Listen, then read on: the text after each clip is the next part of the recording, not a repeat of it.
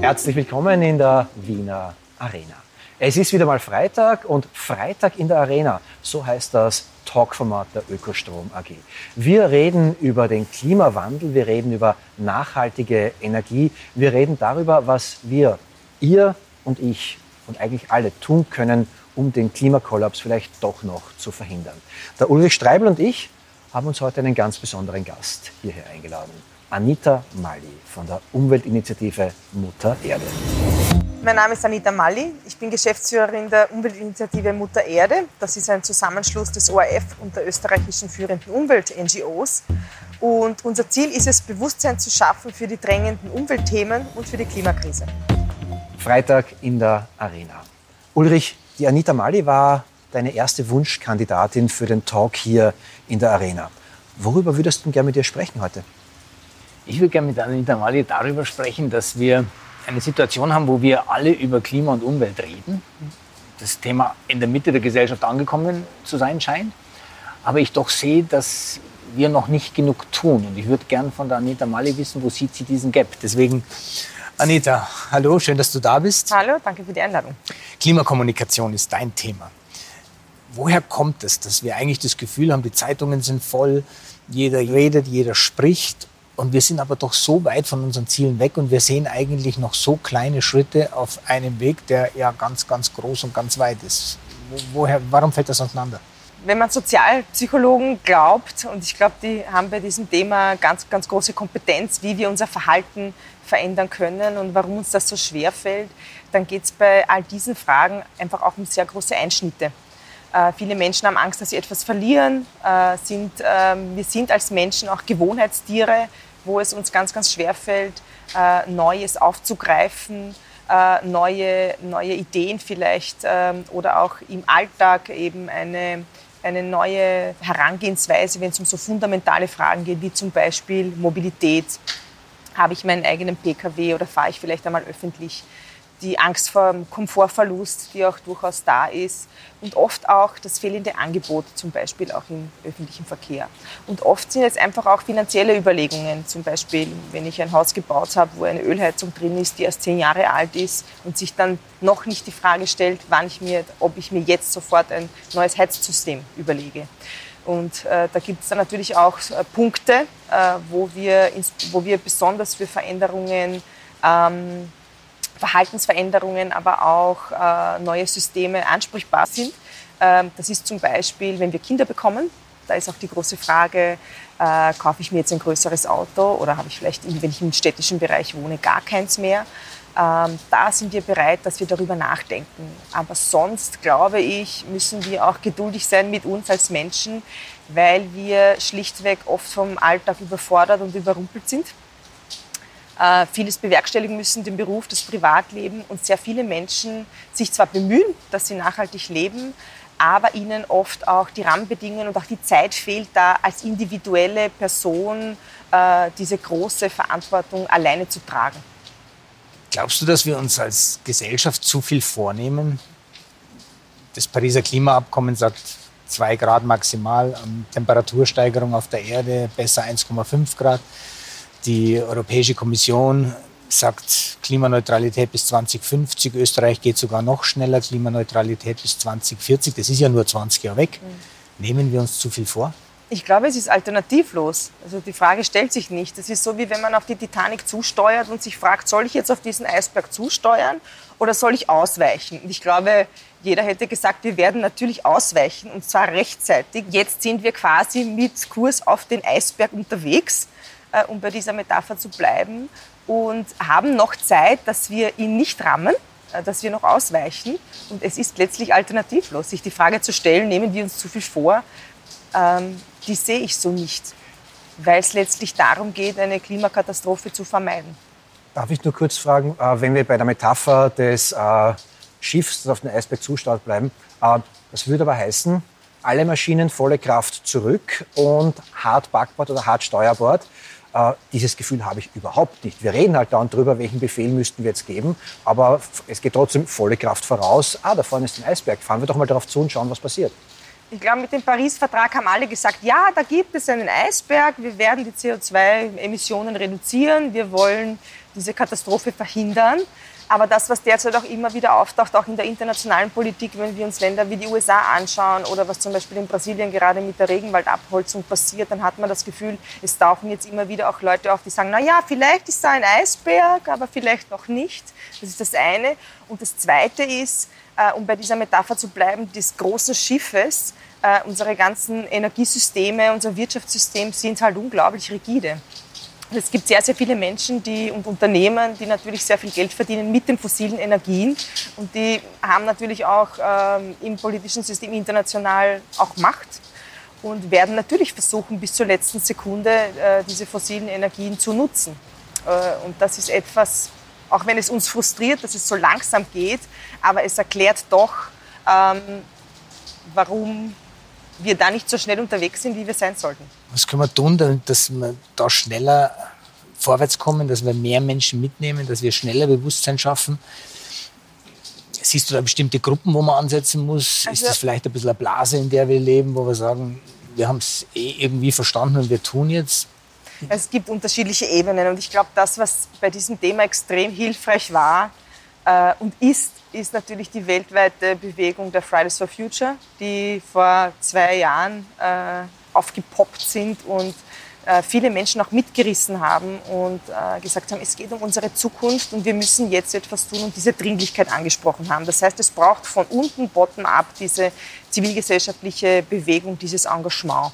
Es braucht natürlich aber auch Politiker, Politikerinnen weltweit, die das auch hören, die sagen, ja gut, wir nehmen das jetzt ernst, wir werden die großen Hebel, die nur die Politik in Bewegung setzen kann, tatsächlich auch ähm, in Bewegung setzen. In manchen Bereichen passiert das ja auch. Ich sehe das durchaus auch als eine Folge, zum Beispiel der Green Deal von Ursula von der Leyen, der auch auf diesen Druck hinauf natürlich auch noch rascher und vielleicht rascher äh, passiert ist. Und auch die österreichische Bundesregierung, die sich erstmals äh, ambitionierte Ziele gesetzt hat, bis 2040 klimaneutral. Das ist, glaube ich, auch eine Konsequenz dieser großen Bewegung. Was es sicherlich noch braucht, ist ein Dialog zwischen diesen unterschiedlichen Gruppen, zwischen der Zivilgesellschaft, mit der Wirtschaft, mit den NGOs, weil es noch sehr viele Missverständnisse untereinander gibt. Die Klimakommunikation äh, die ja dein Thema ist, erreicht die eigentlich alle oder erreicht die jetzt quasi nur die Unternehmen, die großen, die Regierungen und die engagierten Jugendlichen, die dann am Freitag auf der Straße äh, unterwegs sind und sagen, macht uns unsere Zukunft nicht kaputt. Klimakommunikation heißt doch eigentlich, du musst alle erwischen. Mhm. Aber wen erwischst du und vor wen erwischst du nicht? Wir haben eine Umfrage dazu gemacht, die wir vor kurzem präsentiert haben äh, mit Siemens Integral, dem österreichischen Marktforschungsinstitut, die wir auch gemeinsam mit Global 2000 im Rahmen des Mutter-Erde-Schwerpunkts präsentiert haben. Und wir haben da einige spannende Insights aus dieser Studie ziehen können. Das eine ist, gute Nachricht, die Menschen in Österreich interessieren sich für das Thema. 87 Prozent haben angegeben, dass sie sich für das Thema sehr oder eher interessieren. Das heißt, gute Nachricht, das Interesse ist da. Ähm, das Zweite, was wir uns auch mit dem Marktforschungsinstitut genauer angeschaut haben, war, dass man sich anschauen muss, welche Gruppen in der Bevölkerung gibt es denn und wie stehen die speziell zu diesem Thema. Und jetzt ist noch dazu dieses Thema Klimakrise, Klimawandel, menschengemachte globale Erwärmung. Da studieren andere Menschen vier Jahre Klimatologie, Meteorologie, damit sie dieses Thema auch verstehen. Andere studieren Ökonomie oder ökologische Ökonomie, wo sie sich anschauen, wie kann man mit einer CO2-Besteuerung zum Beispiel hier auch lenken. Dritte Studien Raumplanung. Da gibt es ein, ein unglaublich weites Feld. Und da ist es auch nicht so einfach, die Menschen sozusagen dieses Basiswissen, das man eigentlich braucht, um auch die Dringlichkeit zu verstehen, dass man das so rasch vermittelt.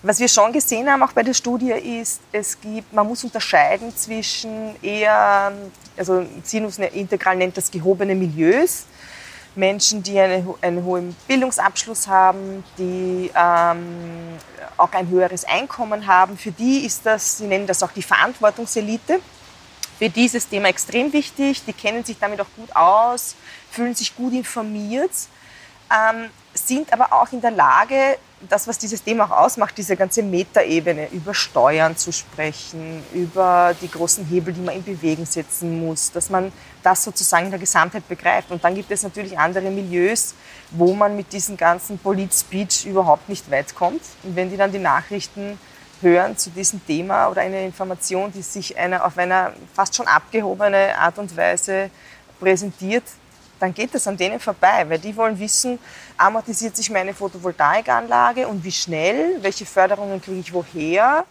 Ich hätte eh gerne ein E-Auto, aber Entschuldigung, äh, diese Ladezapfsäulen, die gibt es nicht ausreichend und die Reichweite taugt mir auch nicht und die brauchen ganz, ganz andere Antworten. Ulrich, wie kann ein Energieversorger wie die Ökostrom AG bei diesen Studienergebnissen eingreifen, die Leute dort abholen oder sich informierend oder auch als Lobbyarbeiter einbringen? Kann, was nimmst du aus so einer Studie mit? Konkret sind wir ein Unternehmen, das ständig für Klima und Umwelt arbeitet. Das ist unser Geschäftsmodell. Wir bauen erneuerbare Energien und wir verkaufen grünen Strom und grüne Wärme. Das ist das Direkte. Wir gehen aber auch deutlich darüber hinaus, indem wir als Unternehmen eine Community bilden. Wir verstehen uns auch als Plattform von Diskussion, deswegen auch hier dieses Format. Weil ich glaube, dass wir in diese erneuerbare Welt nur kommen werden, wenn wir möglichst viele Menschen mitnehmen. Und äh, Anita, du hast es jetzt gerade gesagt, da gibt es einige, die kann man dafür gewinnen, die sind vielleicht auf dem Thema schon drauf, die haben auch die Hebel in der Hand, das zu machen. Was ich so spannend fand eigentlich als einer der Aspekte in der Studie ist, dass es dort, die nennen das Milieus oder Gruppen gibt, die sehr stark geprägt sind von Individualismus. Da geht es um den eigenen Spaß, das mhm. eigene Haben, das eigene Ich, Ich, Ich. Und wir sehen das ja in extremer Ausprägung in manchen Gesellschaften, also in Trumps Amerika, da geht es nur noch um Ich, Ich, Ich. Mhm. Aber wenn wir nur noch Ich, Ich, Ich haben, wie können wir das bewältigen, was wir ja nur gemeinsam bewältigen können, nämlich den Klimawandel zu stoppen, diese Krise zu managen, das können wir nur gemeinsam. Also wie erreichen wir diese Menschen, die nur im Ich, Ich, Ich sind, wie kriegen wir die wieder in die Gemeinschaft derjenigen, dass wir sagen, wir, wir lösen das? Ja, also diese zwei Gruppen, die du ansprichst, zum einen sind das die adaptiv-pragmatischen, das ist die neue bürgerliche Mitte, zum anderen die digitalen Individualisten, Individualistinnen, die künftige Elite. Ähm, das sagen die Marktforscher, die sind schon auch, ich meine, wie alt sind diese Menschen? Bei den adaptiv-pragmatischen kann man sagen, ja, äh, jung bis mittleren Alters, äh, sind in der Familienplanung, wohnen eher in ländlicheren, sind eher ein ländlicheres, äh, suburbanes Milieu. Aber die digitalen Individualisten, das sind Menschen, die jung sind, eher urban, nicht gebunden, Generation Praktikum könnte man auch sagen. Und vielleicht ist ja auch, wenn man mit der Generation Praktikum spricht, dieser Generation auch der Solidaritätsgedanke verloren gegangen. Nicht nur, weil sie in einer Zeit aufgewachsen sind, wo der Neoliberalismus voll zugeschlagen hat oder sozusagen wir das auch in diesem System auf, aufgewachsen sind, sondern auch, weil sie ja durch die prekären Anstellungsverhältnisse ja auch keine Solidarität jetzt mit der äh, mit der älteren Bevölkerung in der Form als Arbeitgeber auch erlebt haben. Also das ist vielleicht auch ein, so eine Erklärung dazu. Das ist tatsächlich ein großes Problem, weil die Klimakrise lösen wir nicht individuell, sondern die lösen wir alle miteinander. Das ist, sind politische Entscheidungen, die es da braucht. Die Wirtschaft muss transformiert werden und auch wir Einzelne müssen uns darauf einstellen, dass unser Verhalten sich verändern wird. Das, wird nicht das muss nicht unbedingt alles negativ sein, wenn wir zum Beispiel aufhören, Essen wegzuwerfen. Ähm, aber das stimmt schon, da, da, muss man, wie man diese, diese Personen mitnimmt, das ist äh, nicht nur etwas, was man sich bei der, bei, bei der Bewältigung der Klimakrise stellen muss, sondern das ist eine Frage, die viele andere, andere Bereiche, äh, Generationenvertrag und ähnliches auch angehen. Sehr spannend. Ähm, in meiner Denke beginnt das, ja immer ganz vorne bei der Gesellschaft. Die Gesellschaft setzt sich eigentlich selbst Rahmenbedingungen und äh, Themen, die sie bewegt. Dann wählt sie sich politische Vertreter, die werden mit der Umsetzung beauftragt und die wiederum setzen den Rahmen etwa für die Wirtschaft. Ist das zu einfach gedacht? So funktioniert es de facto. Äh, was du jetzt nicht genannt hast, ist natürlich das Engagement der Einzelnen. Der Zivilbevölkerung, die jetzt auch so wichtig war mit Fridays for Future zum Beispiel, aber die auch in der Vergangenheit ganz, ganz wichtig war und wo große Errungenschaften eigentlich nur so erkämpft wurden. Sobald der Druck auch von der Bevölkerung da ist und es spürbar ist, äh, tut sich natürlich auch die Politik leichter darauf zu reagieren. Das sind auch so oft so die Fragen, ist die Zeit reif für etwas? Und daran sieht man das, dass die Zeit reif ist. Aber ist die Zeit reif dafür? Hast du das Gefühl, die Zeit ist reif? Ich habe das Gefühl, dass sehr viele Menschen sagen, okay, Fridays for Future, das ist die Demo. Aber äh, Klima, das ist so weit weg. Das ändert sich so marginal. Jetzt bei Corona hat man gemerkt, dass irgendwie Maßnahmen sehr rasch umgesetzt werden können. Du hast doch sehr rasch einen Effekt gesehen, dass die Straßen in Wien zum Beispiel leer waren, dass da mhm. auf einmal viel weniger Autoverkehr gewesen ist. Äh, jetzt Klima, es fahren alle so wie früher. Es gibt halt drei Pop-up-Bike-Lanes und das ist es dann. Und da ist das Verständnis für die Langfristigkeit vielleicht überhaupt nicht da. Ich glaube, bei so großen gesellschaftlichen Entwicklungen äh, bahnt sich oft einmal ein Thema oder ein Thema baut sich dann auf, bis es dann also äh, also gibt ja diese Issues-Theorie. Zuerst ist ein Emerging Issue, wo dann viele gar noch nicht wissen, was ist das eigentlich, dieses Thema. Dann ist es einmal auf der medialen Agenda, dann haben es alle wahrgenommen und irgendwann einmal äh, pop, also ist es sozusagen unausweichlich, dass man tatsächlich auch mit Taten, dass das Ganze dann auch in Gesetzesvorlagen und dann auch in tatsächlichen Veränderungen mündet. Ähm, ich glaube schon, dass wir in den nächsten zehn Jahren, wo sich entscheiden wird, ob wir die Klimakrise lösen oder nicht, äh, das Thema noch viel mehr Druck bekommen wird von allen Seiten. Ähm, wir haben auch die Rolle der Wissenschaft in diesem Fall, die hier auch maßgeblich dazu beiträgt, die auch immer stärker gehört wird. Auch bei der Corona-Krise war die Wissenschaft ein wesentlicher Partner, der auch dazu beigetragen hat, dass man die Krise äh, besser versteht und besser erläutert, auch äh, der Zivilbevölkerung näher bringt. Und auch bei der Klimakrise ist es so, dass hier die Wissenschaft ein wesentlicher Partner ist, die auch dazu beiträgt, das Thema noch besser zu erklären äh, und näher zu bringen. Klimakommunikation heißt aber auch, aus meiner Sicht, äh, zu erklären, es geht nicht nur darum, dass die Politik, die Gesellschaft, weil das sind immer so ein, großer Nebulose, ein großes nebuloses Ding, dass die in zehn Jahren etwas tut, sondern das heißt auch, dass ich mit Direct Actions, mit unmittelbaren Aktivitäten etwas tun kann. Mhm. Mutter Erde versteht sich ja auch, wenn ich das richtig verstanden habe auf eurer Homepage, als Initiative, die mir als Individuum äh, sagen möchte, was kann ich konkret tun. Gibt es da Handlungsanleitungen, wie ich im Kleinen auch etwas machen kann, was erstens einen Impact hat und zweitens auch das Mindset von mir und meiner Familie, von Ulrich und seinen Kindern äh, verändert? Äh, ja, das ist etwas, das die Umweltinitiative ausmacht von Beginn an äh, und eine wesentliche Säule ist. Ähm, ich habe eh schon gesagt, es braucht uns alle, es braucht äh, alle, alle gesellschaftlichen Gruppen und, und Stakeholder hier etwas zu bewegen. Und beim Einzelnen liegt natürlich insofern die Power, weil viele von uns, wenn viele von uns etwas bewegen, dann ist auch äh, ein wesentlicher Teil geschafft. Und vor allem, das haben wir zum Beispiel auch gesehen letztes Jahr bei einem Projekt, das wir mit Zero Waste Austria gemacht haben, ähm, eine Family Challenge, wo Familien versucht haben, weniger Müll zu produzieren. Äh, da hat jede Familie angegeben, dass sie bis zu 15 weitere animiert hat. Das heißt Kollegen, Kolleginnen, Nachbarn, Freundeskreis, die dann gesagt haben, das ist aber eigentlich spannend. Äh, und die haben dann auch gesagt, gut, dann kaufe ich jetzt auch die Milch im Mehrwegglas. Äh, das heißt, ja, es braucht die großen Hebel, aber natürlich, wenn wir alle etwas dazu beitragen, dann ist das Unverständnis umso größer, wenn die großen Player nichts tun oder zu wenig tun. Insofern versuchen wir da auch äh, seit Beginn der Initiative, auch auf unserer Webpage muttererde.at, gibt es immer bei jedem Schwerpunkt eben auch die, sagen wir sie, Tipps, äh, oder wir haben das heuer so gelöst, dass wir Menschen gesucht haben, die vorangehen, die etwas bewegen wollen, die auch selbst gesagt haben, und ich mache das. Und ich habe aufgehört, wenn es ums Thema Klima geht, ähm, nicht mehr zu fliegen. Innerhalb Europas gibt es gute Bahnverbindungen, ich mache das so. Oder ich ähm, bin jetzt ein Fan von Nachtzügen geworden. Jemand anderer hat gesagt, ähm, ich beschäftige mich mit dem Thema Green Finance. Wo ist eigentlich mein Geld angelegt? ist das bei einer Bank, die in Kohlekraftwerke äh, investiert. Oder Lebensmittelverschwendung. Auch ein Punkt, wenn es um die Klimakrise geht. Ein Drittel der Lebensmittel, die wir weltweit essen könnten, schmeißen wir in den Mist. Die kommen nicht einmal auf den Teller. Ähm, insofern, wenn wir auf diesen kleinen Ebenen etwas bewegen, ist schon sehr viel dazu beigetragen. Anita, du, du, sprichst jetzt viel von der Gesellschaft und ich glaube das auch. Der, der Wandel muss von der Gesellschaft, von uns ausgehen.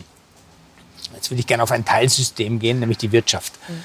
Ähm, wie können wir es schaffen, dass wir die Wirtschaft stärker bewegen, von sich aus umwelt- und klimabewusster zu arbeiten, einen Beitrag in diese Richtung zu leisten? Ich glaube, viele Unternehmen tun das schon.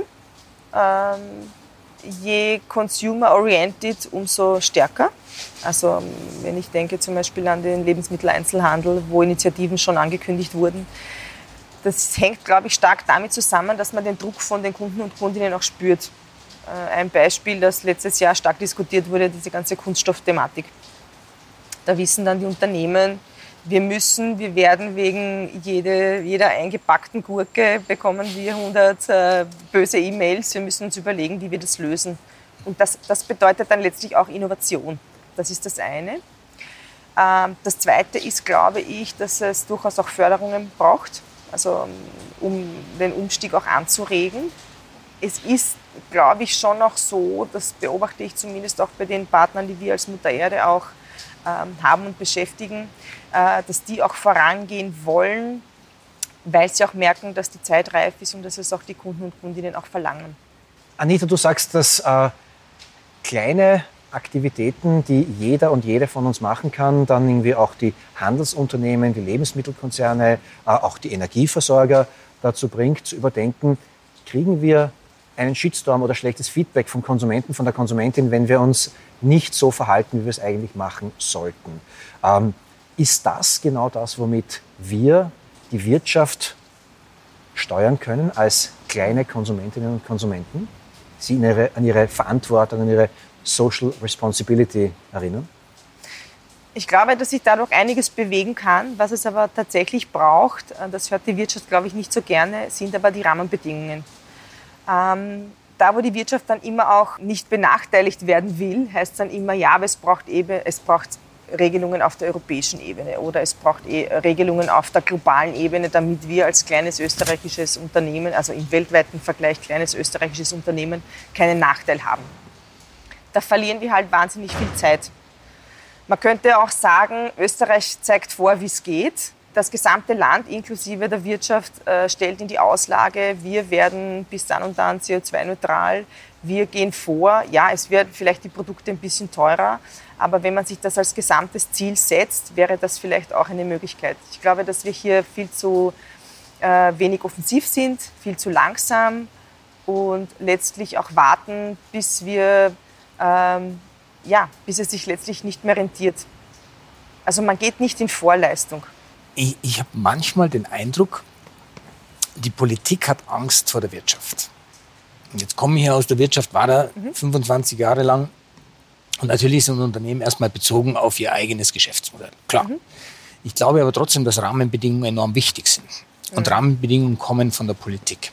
Mhm. Und wenn ich mir heute nur mal die Steuergesetzgebung anschaue, dann haben wir bei 110 Milliarden Steueraufkommen in Österreich kommen 55 Milliarden aus Lohn- und Einkommensteuern. 45 kommen aus der Mehrwertsteuer.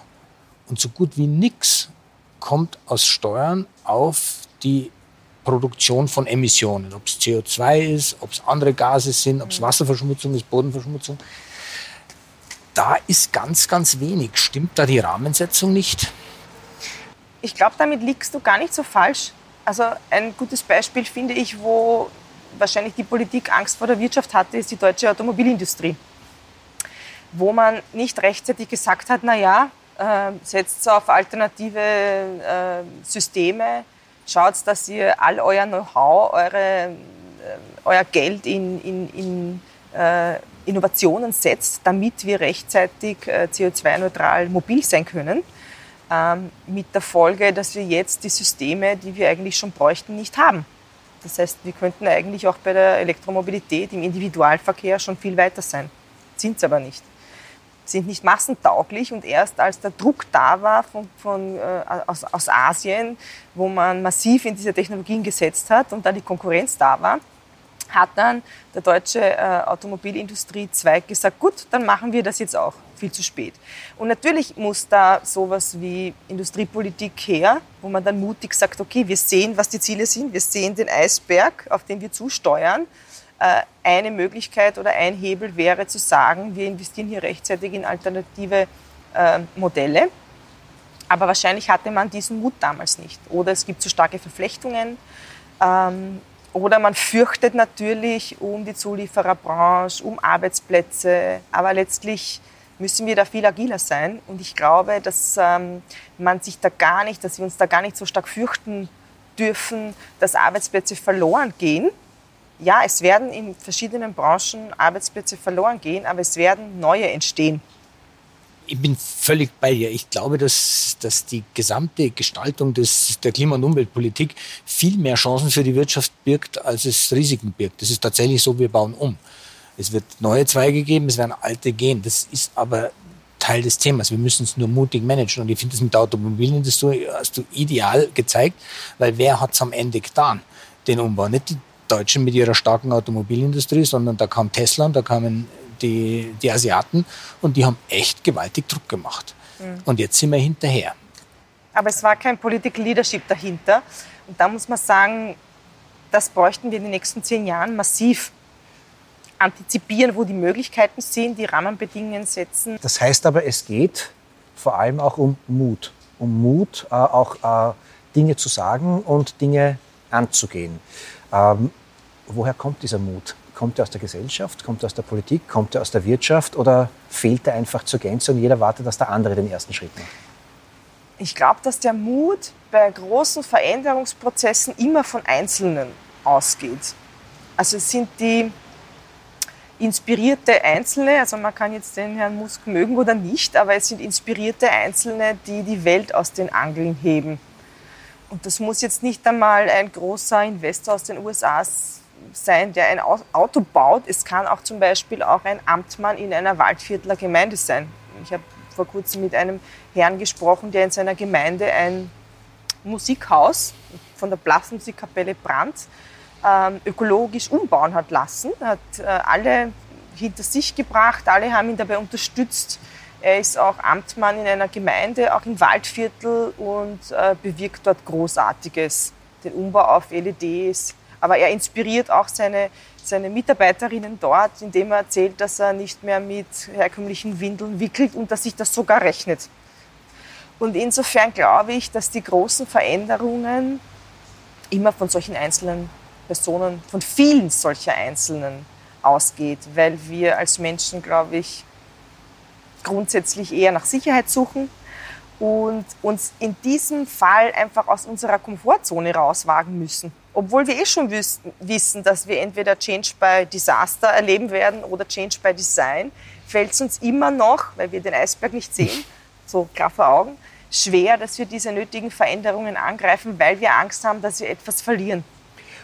Aber zum Beispiel dieser Amtmann, wenn er nicht müde wird, in seinem Umfeld diese Dinge äh, zu verbreiten, dann wird es so sein, dass sich die anderen irgendwann denken werden, na ja, wenn der das macht, und das ist ja immerhin der Herr Amtmann, dann mache ich das vielleicht auch. Aber ist das nicht unheimlich anstrengend? Irgendwann sagt man dann, lasst es mir einfach alle Aber für, für diese Typen, deswegen habe ich gesagt, es geht immer um die Einzelnen. Für diese Typen ist das nicht anstrengend, weil sie einfach so gestrickt sind. Die können gar nicht anders. Mhm. Ich weiß das, weil ich bin auch so.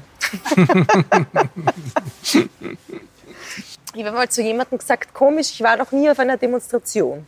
Und mhm. der hat dann gesagt, du bist ja eine lebendige Demonstration. du bist eine einzige Demonstration. Ist es ein Kompliment oder irgendwie, wie gehst du mit sowas um? Das ist meine Rolle. Und wenn du, in solchen wenn, wenn du dich mit solchen Veränderungsprozessen beschäftigst, dann musst du in gewisser Weise auch ein rebellischer Geist sein, der Dinge zum Besseren verändern will. Und Transformation heißt immer bedeutet immer einen unglaublichen Krafteinsatz. Aber wofür? Damit nachher alles weitergehen kann. Ich glaube, das ist diese, das ist so schön, wenn dann was Neues entsteht. Eine der ersten Fragen, die ich dem Ulrich mal gestellt habe, ist, ähm, Bist du Optimist aus Leidenschaft oder Optimist, weil du keine Alternative dazu hast? Wie ist es bei dir? Bist du Optimistin? Und wenn ja, warum? Optimistin aus Leidenschaft, glaube ich. Ja, warum? Die Frage ist, glaube ich, immer, wo man hinschaut. Also es gibt, es gibt genug Dinge, über die man sich ärgern kann. 14 Prozent Erneuerbare erst weltweit. Das wird knackig bis 2040 die restlichen, wie viel ist das, 86 zu schaffen. Aber weil ich oft erlebt habe, dass Dinge, je, je größer die Krise ist und je stärker Menschen verstehen, wie knapp das Ganze ist, dass man dann die gesamte Kraft geballt für etwas nutzt und zur Verfügung stellt und dann können plötzlich Dinge ganz schnell gehen. Weißt du, was mir in dem Zusammenhang immer, immer Sorgen macht im Moment? Das ist dieses, ähm, was wir vorher schon mal hatten, dieses Thema der Individualisierung. Mhm. Und das haben wir inzwischen in Europa auch, dass die Staaten wieder weiter auseinanderdriften, wieder mhm. mehr ins, ins eigene gehen, ins Isolierte gehen. Wie siehst du denn diese Entwicklung Europas im Hinblick auf die Lösung dieser großen Fragen wie Klimakrise? Ja, absolut schwierig. Ähm, natürlich wäre es besser, wenn wir ähm, auf der Ebene der UNO diese Lösungen finden würden oder zumindest auf europäischer Ebene. Aber der Green Deal ist ja ein Versuch, dort auch auf dieser, in dieser Richtung was weiterzubringen ja, ey, wenn wir uns Osteuropa und die osteuropäischen Staaten auch in diesem, bei diesem Thema ansehen, dann ist das natürlich verheerend. Also das, was ich mir vorstellen könnte, ist das letztlich nicht ein politischer Druck, sondern ein, ein, eine ökonomische Notwendigkeit, dass aus einer ökonomischen Notwendigkeit auch diese Staaten einlenken werden.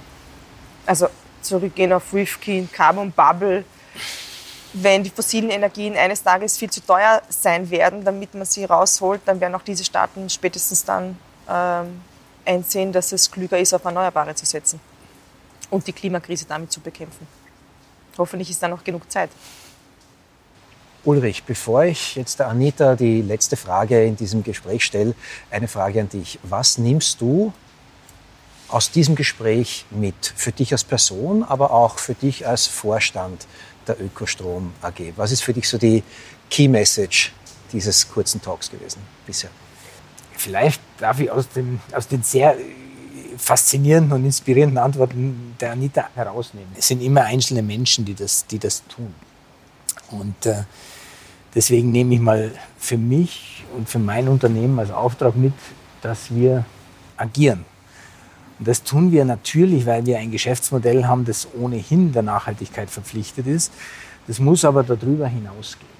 Weil wenn ich nur Kilowattstunden gegen Strom verkaufe, dann tue ich zu wenig aus meiner Sicht. Dafür sind wir zu klein. Wenn wir aber es schaffen, in die Community hinauszustrahlen und vorauszugehen, ich, die Kolleginnen, die Kollegen, dann glaube ich, können wir in dem Geschäftsfeld, in dem wir sind, das automatisch dem Klima und der Umwelt dient, viel bewegen. Das nehme ich mit. Und ich nehme mit, dass es äh, faszinierend ist, einfach mit äh, Menschen wie der Anita zu sprechen, die den Bogen so gut spannen können von dieser individuellen Verantwortung bis hin zum Bild der großen Politik. Und wenn ich mir wünschen darf, ähm, dann hätte ich gerne viele Gespräche mit der Anita und Menschen, die so inspirierend wirken können, wie du das heute warst. Also dafür herzlichen Dank. Sehr gerne und viel Spaß für die nächsten Gespräche. Ich schließe mich diesem Wunsch von Ulrich an, habe aber schon noch eine Frage an dich. Äh, wenn wir sagen, dass einzelne Personen einen Unterschied machen können, kommt immer das nächste Mal, und was soll ich jetzt eigentlich tun? Gibt es von dir etwas, was wir in dieser Sendung auch etablieren wollen, so eine Art der Tipp am Freitag? Für mich ist besonders inspirierend der Simon Sinek. Das ist ein eigentlich äh, Kommunikations-, Marketing- und Organisationsentwickler, Experte, ein, ein Brite, der in den USA lebt. Und der beschäftigt sich mit großen Veränderungsprozessen in Organisationen und auch insgesamt auch in der Gesellschaft. Und da empfehle ich seine Bücher und seine YouTube-Videos. Ein extrem witziger, kurzweiliger Zeitgenosse. Vielen herzlichen Dank, Anita Mali von Mutter Erde. Ulrich, ein schöner Einstieg für das zweite Gespräch, das wir hier aufgenommen haben für Freitag in der Arena.